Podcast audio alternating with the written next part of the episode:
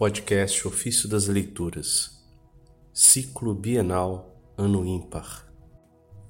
Segunda-feira da vigésima nona semana do Tempo Comum. Os santos profetas se tornaram como os nossos olhos.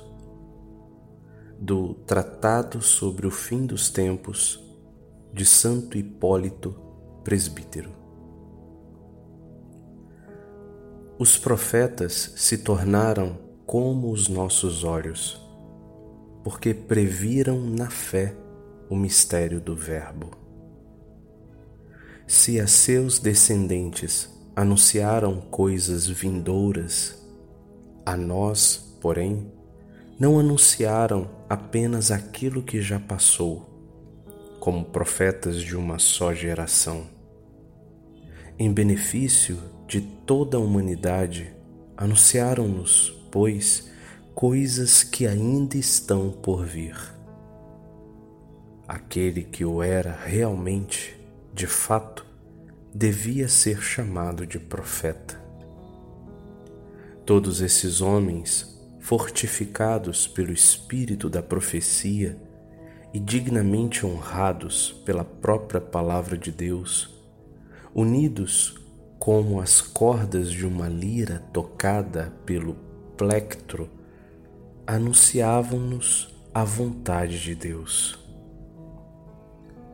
E não foi em nome próprio que os profetas profetizaram, pois nos teriam enganado.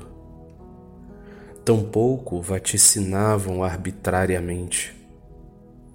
Pelo contrário, por meio da palavra, compreendiam retamente a vontade de Deus. Por meio de visões, eram instruídos a se tornarem melhores. E ao serem chamados, sabiamente conseguiam expressar a revelação a eles dirigida com exclusividade por parte de Deus.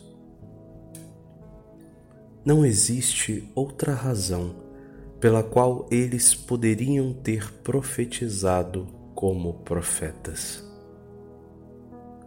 As coisas futuras que prediziam por meio do Espírito anunciavam-nas.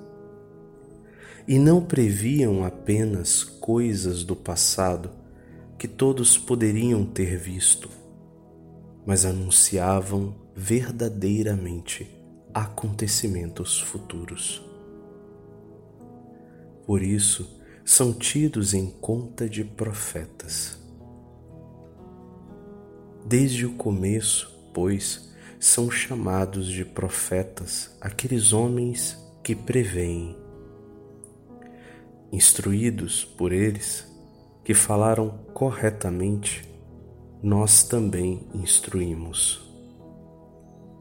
E não é por nós mesmos que revelamos algo novo, mas recebemos nesse entremeio aquelas palavras que foram proferidas e transcritas desde o começo, ilustrando-as àqueles que acreditaram retamente em proveito nosso e deles.